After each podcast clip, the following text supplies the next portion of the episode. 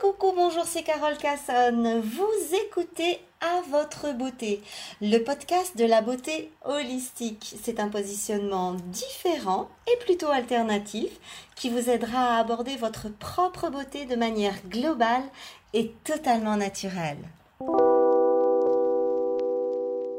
Aujourd'hui, on va parler des différentes mentions qu'on trouve sur un, cosmétique. On trouve ingrédients naturels, on trouve ingrédients d'origine naturelle et on trouve ingrédients biologiques cette thématique un petit peu euh, complexe des allégations concernant les ingrédients, comme si c'était pas assez compliqué comme ça. Quand on achète un produit cosmétique maintenant, alors il y a autant de pourcentage d'ingrédients naturels, il y a autant de pourcentage d'ingrédients d'origine naturelle. Il y a autant de pourcentage d'ingrédients biologiques. Ouais, ok, excusez-moi, j'ai pas passé mon bac euh, cosmétique bio. Donc, euh, aidez-moi à y comprendre quelque chose. C'est à peu près ça. Hein. Euh, je crois que la, cosmétique, c'est c'est devenu vraiment, vraiment, vraiment du grand, grand, grand n'importe quoi. Et euh, à la base, le bio qui devait simplifier la chose et nous donner des repères immédiats pour savoir qu'est-ce qui, qu'est-ce qui est bien, qu'est-ce qui n'est pas, qu'est-ce qui est vrai, qu'est-ce qui n'est pas vrai. Bon, ben voilà. Allez, on essaye de se dépatouiller. Allez, accrochez-vous, on avance gentiment. Alors, déjà, il faut savoir que à partir du moment où on parle euh, d'ingrédients naturels ou d'origine naturelle ou biologique, on va forcément puiser dans euh, trois euh, catégories différentes. Dans le végétal, dans l'animal et dans le microbien. Oui, on fait énormément de culture microbienne pour, euh, pour euh, euh, avoir des substances particulières. D'ailleurs, d'ailleurs, d'ailleurs, la, grande mode qui rejoint un, petit peu ça, c'est la, cosmétique fermentée, qui est une pure merveille. Je vous ferai un, je vous ferai un podcast là-dessus à un autre moment. Bon, revenons à nos moutons. Donc, quand on parle d'ingrédients naturels, on va en général surtout parler d'eau, de minéraux. Hein, quand on dit minéraux, c'est euh, tout ce qui va être euh, organique, comme euh, le, le, minéral organique, comme les argiles, comme les roches, comme par exemple le mica, qui est une roche spécifique qui est très utilisée dans le secteur du maquillage. voilà, l'eau, les minéraux mais aussi tout, bien entendu, les ingrédients qui sont cultivés, hein, toutes les plantes, les fleurs, les machins qu'on connaît très bien, et aussi tous les produits qui sont issus de l'élevage. Tous les laits, euh, type lait d'ânesse, euh, le miel, euh, la cire, voilà, tout ça. Donc, dans cette grande famille dits ingrédients naturels, on a surtout l'eau, les minéraux, le cultivé et l'élevage dans ces quatre grandes sous-familles, on, a différentes possibilités. Soit ces ingrédients sont utilisés bruts, mais alors là, aucun problème, tout le monde les reconnaît, tout le monde sait ce que c'est. Soit euh, ils vont euh, euh, subir une extraction ou un traitement spécifique. Alors, euh, le traitement, c'est en général un traitement physique qui va être relativement simple, comme euh, la pression, le broyage ou éventuellement la macération pour des plantes. Donc, dans ces ingrédients naturels, soit ils sont utilisés bruts, soit ils sont utilisés après extraction ou traitement physique. D'accord? C'est-à-dire, on, va quelque part un peu... Euh, euh, les disséquer, euh, les, les, diminuer. Dans le cahier des charges, ces ingrédients naturels, qu'ils viennent de l'eau, des minéraux, du cultivé ou de l'élevage, qu'ils soient utilisés bruts ou un peu raffinés, entre guillemets, dans les cahiers des charges, on va appeler ça des produits agro-ingrédients physiquement transformés. Voilà, pour ceux qui veulent en savoir un petit peu plus et être plus précis. Voilà. Donc ça, on est d'accord, c'est la première catégorie, c'est tout ce qui est noté sur euh, nos, euh, nos, formules comme ingrédients naturels. D'accord. Quatre règnes, eau, minéraux, cultivés, élevage, de, formes, brutes ou un petit peu raffinées. D'accord. Deuxième famille, les ingrédients d'origine naturelle. Alors, euh, généralement, euh, on désigne les ingrédients d'origine naturelle comme étant tous les ingrédients qui ne sont pas obtenus à partir du pétrole. Wow. Euh, déjà, ça pose le cadre. Ok.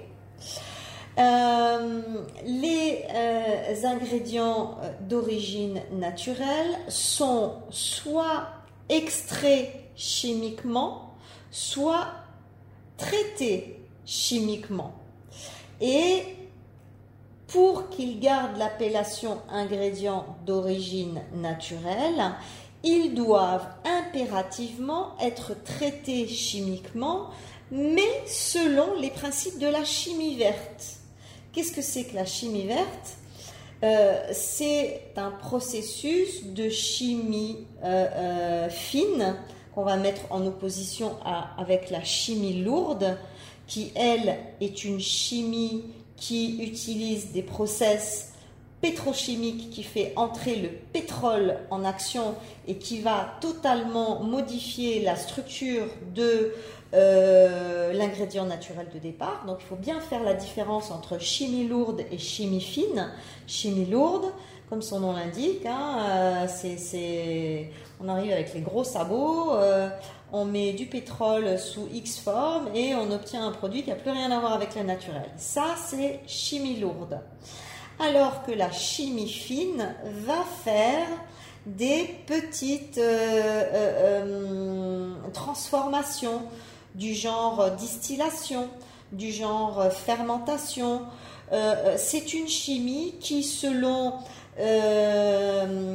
selon les principes de la chimie verte et notamment selon la conformité du septième principe de, la chimie verte, n'utilise que des ressources euh, euh, renouvelables euh, pour, pour, faire ces procédés de, transformation. Voilà. donc, quand on parle d'ingrédients d'origine naturelle, c'est un ingrédient qui a subi une transformation chimique. Et qu'est-ce qu'on entend par transformation chimique? Une transformation chimique, c'est toujours une réaction chimique entre plusieurs éléments naturels qui a été nécessaire pour permettre la fabrication d'un ingrédient final. Par exemple, le savon. Bah, le savon, c'est tout con, c'est tout bête, mais le savon bah, a subi une transformation de chimie fine euh, parce que tout simplement, ben, son processus chimique qui est la saponification euh, est obtenu euh, grâce à une réaction de chimie entre un corps gras et de la soude. En général, c'est de l'huile et de la soude ou un beurre, un beurre spécifique et de la soude. Donc, obligatoirement, on doit comprendre que les ingrédients d'origine naturelle proviennent finalement de la première famille, la première catégorie des ingrédients dits naturels, mais qu'ils ont subi un process de chimie fine ou de chimie verte. C'est la même chose quasiment et qui euh, permet de donner un autre aliment qui n'est pas, euh, natif, c'est-à-dire on ne trouve pas comme ça dans la nature.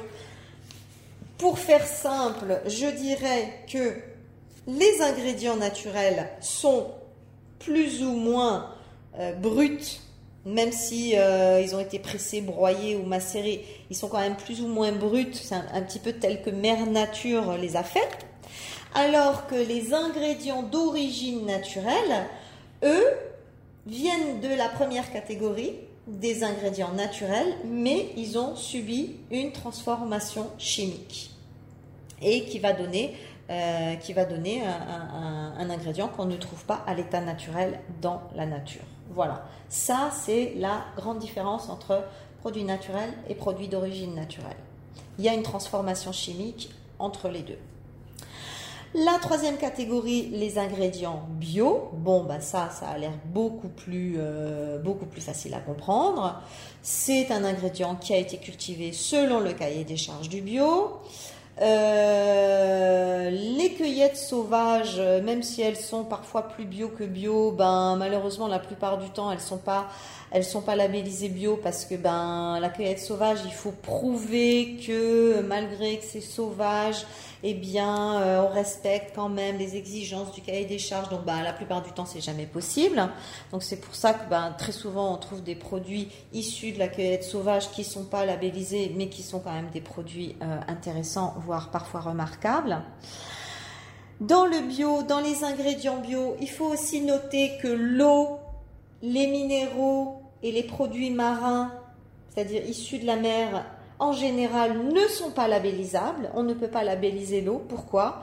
Parce que ça n'est pas traçable. Tout ce qui n'est pas traçable, tout ce qu'on ne peut pas vérifier chaque jour, valider que, que ça a été fait dans certaines conditions, dans un biotope particulier, que les yeux d'un être humain ont été regarder ça, valider ça et certifier ça que, ça, que c'est fait dans les règles de l'art, ben quand c'est quand c'est pas traçable, eh ben c'est pas labellisable. Donc vous, pensez bien que l'eau euh, qui descend de la montagne, qui va traverser des kilomètres et des kilomètres et percer des kilomètres de roches et ressortir dans un coin et repartir dans la terre et ressortir dans un autre coin, ben on peut pas labelliser l'eau. On ne sait même pas d'où elle vient, on sait pas comment elle s'appelle. Donc, euh, que vous voulez mettre une étiquette dessus?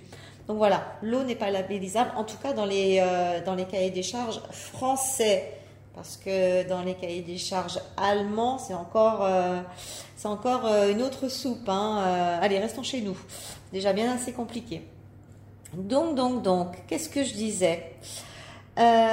Oui, donc les produits, les produits qui sont pas labellisables, comme l'eau, les minéraux et les produits marins, euh, dans les formulations bio, ils vont être classés sous l'appellation ingrédients naturels ou ingrédients d'origine naturelle en fonction de euh, la forme sous laquelle ils vont être incorporés à la formule, mais en aucun cas ils seront euh, spécifiés comme ingrédients biologiques. Voilà. À noter euh, le petit bazar de 2017 avec la norme ISO 16128. Alors, faut savoir que euh, on attendait, vous savez, les normes ISO, ce, ce, sont des, des, normes un peu gouvernementales hein, qui, qui sont, sont, mises en place comme ça pour.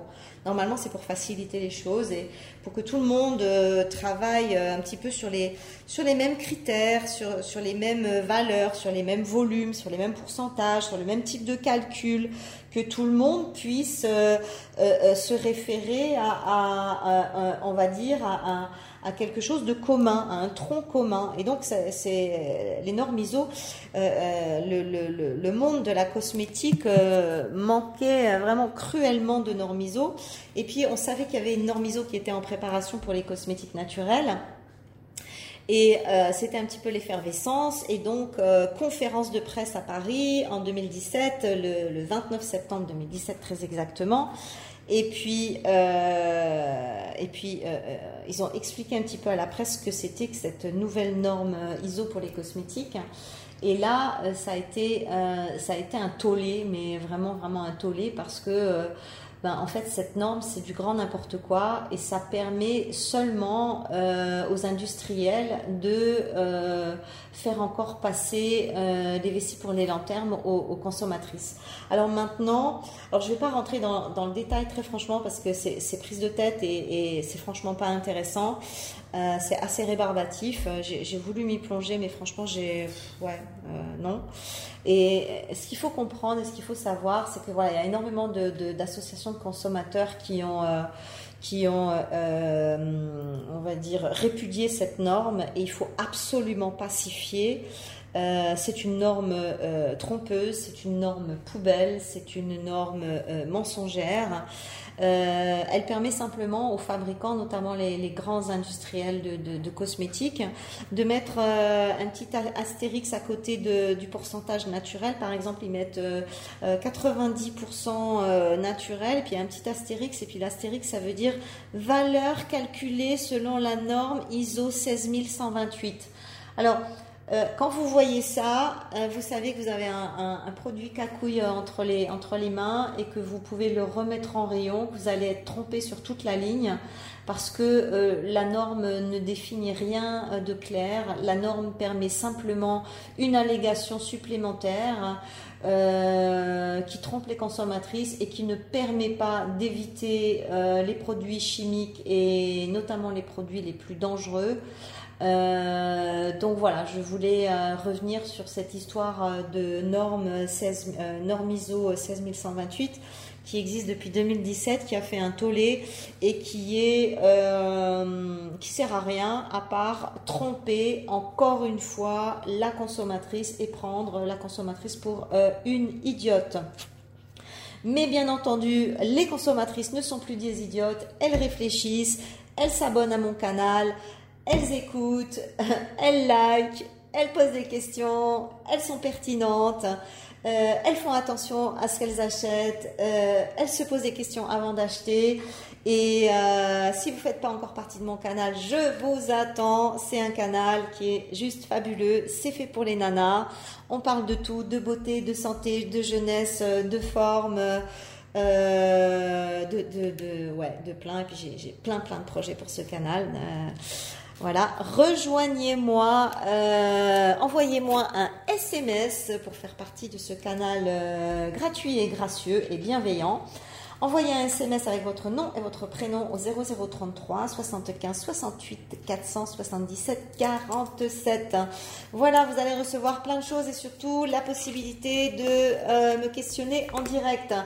Merci, merci pour votre écoute. À tout bientôt pour un autre podcast. Et euh, en attendant, ben, vivez joyeuse. À tout bientôt. Bye bye bye.